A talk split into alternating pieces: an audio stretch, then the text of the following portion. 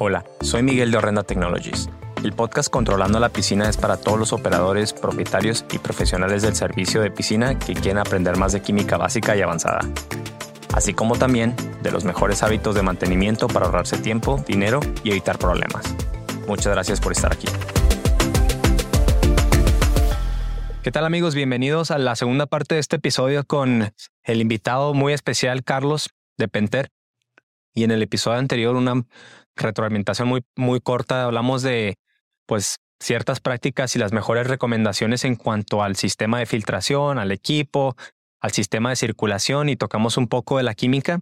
Y en esta segunda parte, pues vamos a hablar principalmente y estamos tomando en cuenta que no solo nos escuchan aquí en Estados Unidos, que también nos escuchan en otras partes del mundo como México, como España y ahora en YouTube a ver hasta dónde llegamos.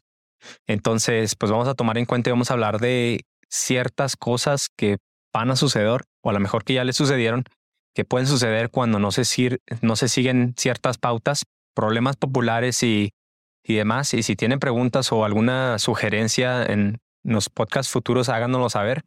También de todos los temas relacionados aquí en cuanto a la química, ya lo hemos cubierto en el pasado. En los episodios anteriores hablamos en profundidad acerca del índice de saturación del angelía, del pH, de la alcalinidad. Y si no domina esos términos, primeramente, pues le recomiendo que los escuche porque para entender los problemas que, que vamos a cubrir el día de hoy se tienen que dominar estos conceptos. Entonces, pues Carlos, ¿tú qué piensas? ¿Cuál es alguno de los problemas que vemos más frecuentemente en cuanto a la, a la circulación o la filtración? Obviamente, la mayor indicación pues es un agua turbia, pero ¿por qué puede una agua turbia, cloudy water o cloudy water o agua lechosa, como le quieran decir, agua sucia?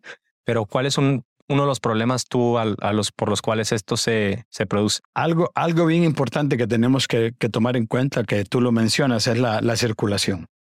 ya hablamos de los tres puntos básicos, que ellos tienen que trabajar definitivamente para mantener un balance químico. Y ellos tienen que ser, no perfectos, pero tienen que trabajar en conjunto. Claro. Cuando hablamos de circulación, tú te puedes dar cuenta si en la piscina como tal, tú tienes áreas de la piscina, te podría decir las esquinas, en el lado donde, donde hay más resistencia al flujo. En los codos. En los codos, en las gradas, en las meras esquinas. Y tú te vas a dar cuenta que si como servidor de piscina o como dueño de casa, tú tienes que venir y agarrar tu cepillo y, y tratar de limpiar esos lugares más a menudo que, que otras partes de la piscina, ese es una pobre circulación de agua. Tu circulación no es Una circulación que no está llegando a esos puntos. Claro. Pero es por lo mismo, porque venimos y si tenemos una bomba demasiado pequeña o una tubería demasiado pequeña, no nos va a dar el tiempo de, de esa agua poder mandarla a esos lugares que tenemos. Claro. Porque tenemos poca circulación. Si tenemos una bomba de velocidad variable y la estamos manejando demasiado poco, de nuevo, por el ahorro energético, entonces ahí todo eso tiene que ver. Claro.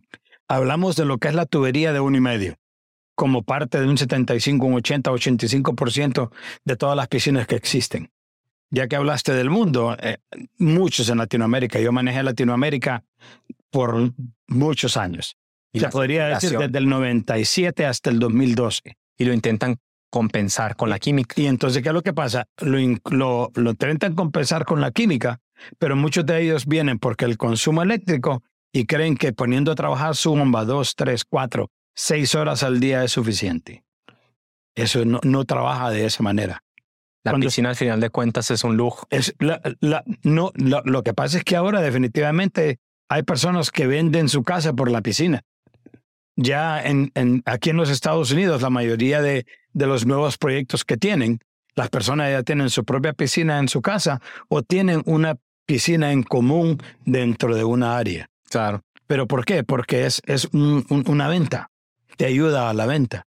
Entonces es bien importante que la, mantener todo eso junto. Y cuando lo, lo, tienen en la venta también a veces inflan el, el eh, volumen de la piscina. Claro, o sea, es, o sea que todo todo va definitivamente de la mano. Entonces es bien importante tomar en cuenta estos tres puntos básicos de hidráulica, que yo le llamo, tienen que trabajar juntos. La circulación tiene mucho que ver en eso.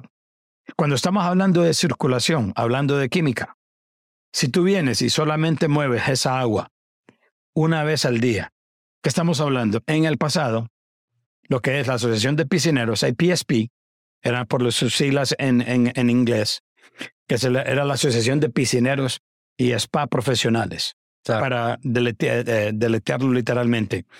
Había una recomendación de que la bomba tenía que trabajar ocho horas al día. Y mucha gente hoy por hoy todavía tienen esa idea. Poner a trabajar su hora, sus, su, su bomba ocho horas al día, hacer el tiempo en 24 horas, imagínate. Claro. Tú agarrabas los galones de su piscina, ponele 25 mil galones.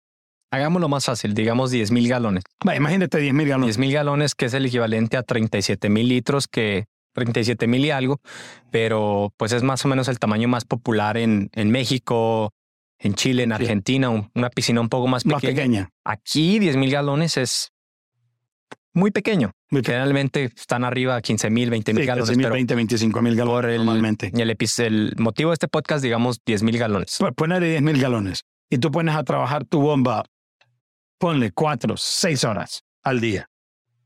Que lo primero que tienes que hacer es dividir esos 10 mil galones sobre Las cuatro horas multiplicadas por los minutos, que son 240. Entonces, Entonces, de esa manera tú sabes qué tipo de bomba vas a necesitar claro, para hacer una filtración. Una, un, un tiempo en 24 horas. claro. Ahora, pero tú me vas a venir a decir a mí que en 4, 6, 8 horas de trabajo de una bomba, en ese contenedor de agua que es tu piscina, estamos hablando de que casi 80 mil libras de peso, Claro, cuando estamos hablando de 10 mil galones. ¿Sí? Entonces, ¿qué es lo que pasa? Porque eso es lo que pesa un galón de agua, 8.33. Ujú. Entonces, esos 80 mil libras de peso las quieres mover en 6 horas o en 8 horas. ¿Y qué pasó con las otras 16 horas del día? pues no. ¿Qué tú crees que está haciendo ese contenedor de agua? ¿Y qué le estamos haciendo a la bomba también? A todo. O sea, a- a- imagina, tal vez no está gastando energía, pero ¿qué pasa con el balance químico de esa piscina? ¿Quiénes se meten en esa piscina? Tú mismo, Claro, tus hijos. claro. Y si no, tú no mantienes un balance químico, ahí es donde vienen las enfermedades. Porque todo esto va de la mano. O sea, tenemos que ponernos a pensar en eso. ¿Cómo es posible de que yo vaya a tener una piscina moviendo el agua seis horas al día y las otras 18 que está haciendo esa agua? Está estancada, Dicen que creando algicidas, creando mí- las algas. algas. Tú sabes que son las cloraminas, ¿verdad? Claro, ¿Qué es el- la queja más grande que tú puedes tener cuando llegas a una, digamos, una piscina que está dentro de un cuarto de máquinas? Y entras, lo primero que tú sientes que es pues es como el, el olor, el olor a, a cloro. Y lo primero que nosotros en los ojos. creemos, que, oh my God, que mucho cloro usa en esta piscina. No, Eso no es cloro. Eso se llaman cloraminas. Claro, Eso se llama cloro muerto. el cloro combinado. Cloro, eso no está haciendo absolutamente nada. Eso no está haciendo absolutamente nada. Eso lo que hay ahí es nada. Tú tienes que venir y agarrar ese balance químico de nuevo. Entonces, por eso es bien importante la circulación en el agua. Claro, Porque no solamente la circulación en el agua. ¿Qué tipo de media, qué tipo de filtro estás usando? ¿Tenés un filtro de arena? ¿Tenés un filtro de cartucho? ¿O tenés un, un filtro de tierra de atomacia? Un, tierra de- un- un filtro de DE que le llamamos. Cada uno de ellos tienen su forma de filtración. Un filtro de arena se podría decir que empieza a trabajar en 40 micrones. Ujú. 40 micrones es lo que el ojo humano puede ver. claro. ¿Y cómo tú puedes echar La de ver? capacidad de filtración. de en la noche tú prendes la luz de la piscina. Esas partículas que tú miras volando en el agua, esos son 40 micrones o más. Eso es lo que el, el- uno de humano puede ver. Viene el filtro de, de arena, sus tres pulgadas en la parte de arriba de arena son lo que hacen la filtración. Y también dependiendo del tipo del filtro, pues va a depender el tipo de producto químico recomendado. Obviamente, a lo mejor un, un filtro de arena pues va a, te- a requer- requerir que se suplemente también por ahí con un clarificador o un producto enzimático para que, pues, a- por ejemplo, Para que, capture esas Para- partículas que el filtro no, no dar Para abasto. capturar. Porque el, el filtro te captura hasta 20. ¿Y eso por qué? Porque el sucio capta sucio. Pero para eso tenemos un ah, medidor de presión en el filtro. Cuando ya el filtro está pasando demasiado de su presión, ¿qué es lo que está pasando? Como hablamos anteriormente, la presión sube, el flujo baja. Claro. Entonces ya no estás pasando el agua que necesitas para poder circularla. Cuando hablamos de circulación o de un solo rotación de ese contenedor de agua que lo le llamo que es la piscina, claro. eso se llama en hidráulica la eh, dilución consecutiva. El tiempo de que tardamos para hacer un tiempo Entonces, o un movimiento en un tiempo determinado que es un día, 24 horas. comentábamos, por ejemplo, que se tiene que circular por lo menos la cantidad, el volumen completo de agua por lo menos tres veces, que es lo que re- Sí. recomiendan. O sea, en los Estados Unidos ahora ya cambió lo que es la recomendación. Siempre y cuando hagas un- una circulación en Com- 24 horas Completa. completa, está bien. Ok. O sea, se puede, entre más mejor. Claro, claro. Porque una, cuando hablamos de dilución consecutiva, ya cuando estamos hablando de químicos y circulación, según los estudios, solamente el, el agua está limpia un 63%. Imagínate, con una sola vez, Con una sola vez. con un solo término en 24 horas. Con una, un- una sola vuelta. Una sola, día. una, una, una sola vuelta, 63%. 63%, porque no estás poniendo el agua, poniéndolo en otro contenedor y de, no, estás pasando el agua, el filtro y vuelve a la misma agua sucia. Claro. Y mientras el agua tiene su propia circulación, pero está mezclando agua limpia, que viene de su filtro, de nuevo al agua sucia. O sea, no, no limpias eso, ni imagínate, un 63%. Y eso va cambiando. Imagínate que en una piscina comercial, lo recomendado es hacer cuatro términos en un día. No, hombre, no. O sea, que tú tienes que pasar por ley. Una piscina de un millón de galones. y- y existen. No, sí las he visto. Andan corriendo Imagínate, como 22 mil galones por minuto. Tiene- tiene- tienes que hacerlo, pero ¿qué pasa con las tuberías que usan esos eh, comerciales? Son de este tamaño. 12 galones. No hay Ah, fricción. perdón, de 12 pulgadas, La fricción por lo menos. mucho menor. Claro, porque, y también el, el galonaje que están pasando. Claro. Y aparte de eso, llega el Departamento de Salud, que es el que rige por las enfermedades, porque estamos hablando de muchos bañistas. Tú no quieres crear una, una, una, una, una peste. Un patógeno un patógeno increíble porque entre más bañistas estamos más expuestos a. Ellos llegan y pueden ir a cualquier hora y cualquier día y lo primero que te van a chequear es el pH, la alcalinidad total, el calcio, la dureza del agua y aparte de eso van a fijarse en el flujómetro. A qué velocidad está pasando esa agua y toman en cuenta todo el agua que está en circulación y miran de que no pase a más de 8 pies. ¿Se acuerda que estamos hablando de 6 y 8 pies por segundo? Por seguridad, por, no puede pasar más de 8 pies. Entonces, eh, esas medidas son universales sin importar esas tamaño. medidas dentro de los Estados Unidos son estándares para 6 y 8 seis pies y por ocho. segundos. de 6 para ahorrar energía y de 8 por eh, seguridad. La velocidad lineal. La velocidad lineal de con, lo, con lo que tiene que pasar el flujo dentro de esa tubería. Y es lo primero que te va a hacer un Claro. inspector. Chequearte de que no pase más de 8. Toman en cuenta todo el galonaje que estás usando y ahí ellos van a saber, ok, tú tienes que estar pasando por lo menos tantos galones cada cuatro, cada seis horas totales y la bomba tiene que trabajar 24 horas al día. Dios santo. O sea, tienes que hacer la, la dilución consecutiva cuatro veces al día. Y aparte de eso, el porcentaje viene siendo un 94-95%. No viene siendo un 100% Claro. Pero aún así hay que tomar en cuenta que de 63%, que era una pasada completa, una pasada al completa. 94 El- por cuatro pasadas completas, pues sí es un gran... Si estamos hablando de eso desde que día con día, Sí, eso es 24 horas al día, eso es por día. por día. Claro, Eso, es, eso poco a poco va sumando. Entonces, Entonces, este qué tipo de bueno sería que nosotros recomendáramos o que las leyes cambiaran a piscinas residenciales de que por lo menos debería de ser dos o tres eh, ciclos a la vez. Y rápidamente, para enseñarle a cualquier persona que está pues viendo este video o escuchando nuestro podcast, ¿cómo calculas exactamente el requerimiento de tu galonaje? Tomas el, Agarra, agarra el volumen de la piscina, Ajá, lo largo por ancho. no, no, no, no en sí, el, el- la velocidad. La, la velocidad es dependiendo, acuérdate que es dependiendo del caballaje de tu, de tu, de tu bomba. Claro, porque como se usaba anteriormente, todas las bombas se compraban por caballo de fuerza.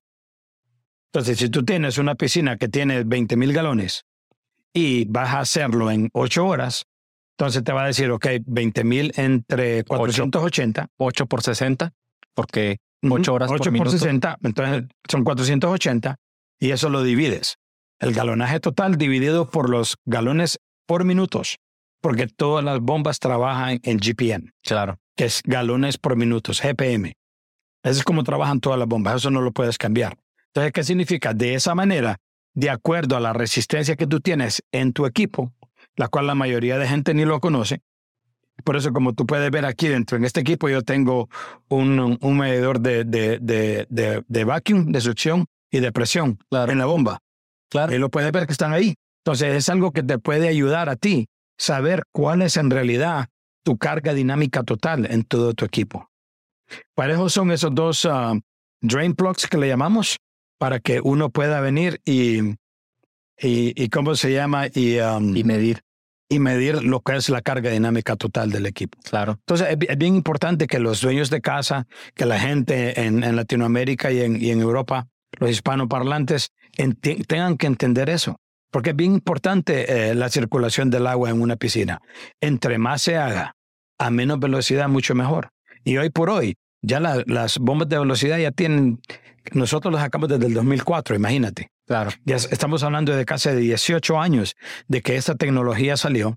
Ya pues gracias a Dios en los Estados Unidos, a la ley que salió a julio 19 del año pasado, ya no se pueden fabricar una bomba que no sea de velocidad variable por la carga dinámica total, por la, el, el manejo y el, y, el ahorro energético. Claro. Y sabemos que pues todas ese tipo de bombas que son fabricadas aquí tarde o temprano, a lo mejor hay un poco de retraso, pero llegan al mercado hispano, llegan al mercado latino porque pues se, exportan de aquí mismo. Y pues mucho conocimiento, mucha seguridad. Muchísimas gracias por todo el tiempo.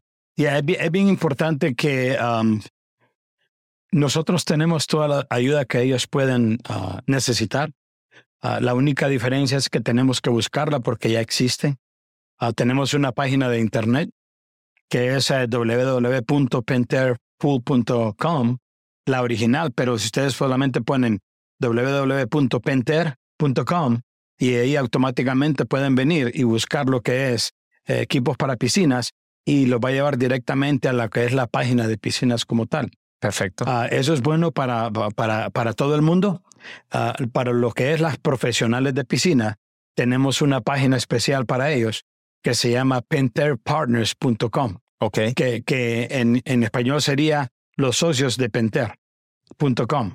Ah, que yo lo recomendaría para todas las personas que nos están escuchando fuera de los Estados Unidos, tanto en Latinoamérica como en Europa. Nosotros tenemos ayuda para todos ellos.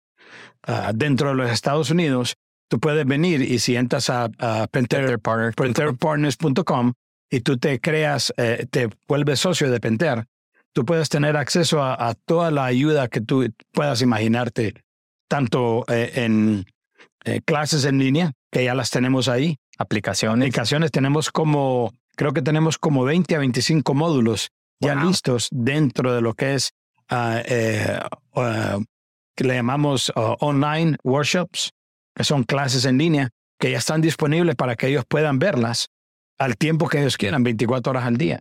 Y ellos pueden aprender de cada uno de los equipos y van por equipo. Si quieres saber de automatización, de equipos de control de químicos, quieres saber acerca de bombeo, quieres saber acerca de lo que tú quieras. De todo lo más importante. De, todo lo más importante.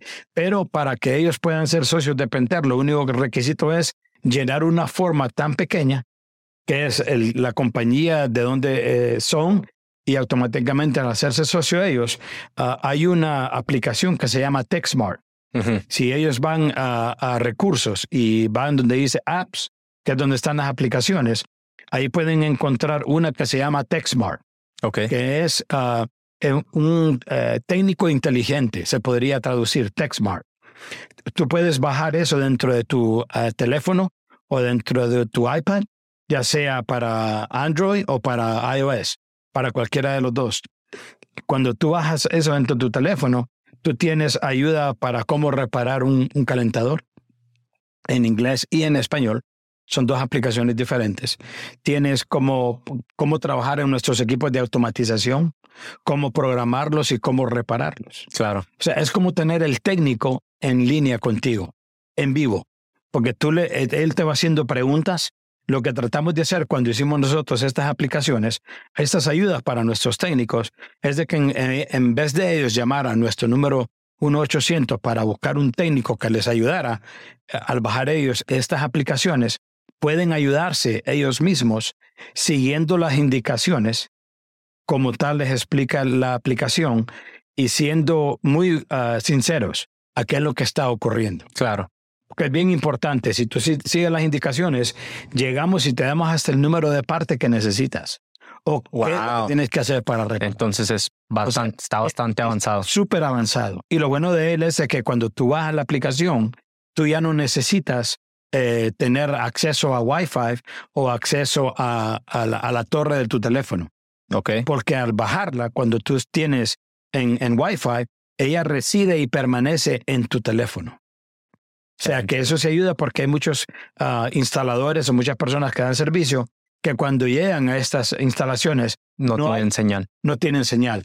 Pero entonces ya tienen su ayuda que ellos si la pueden seguir en su teléfono o en su iPad, porque solamente para teléfono y iPad, no es para tu computadora, ah, pueden ayudarse ellos a hacer su trabajo mucho más fácil. Perfecto. Así es que yo les recomendaría eso. Vamos a poner la lista de todos esos recursos en, en, la, en los comentarios.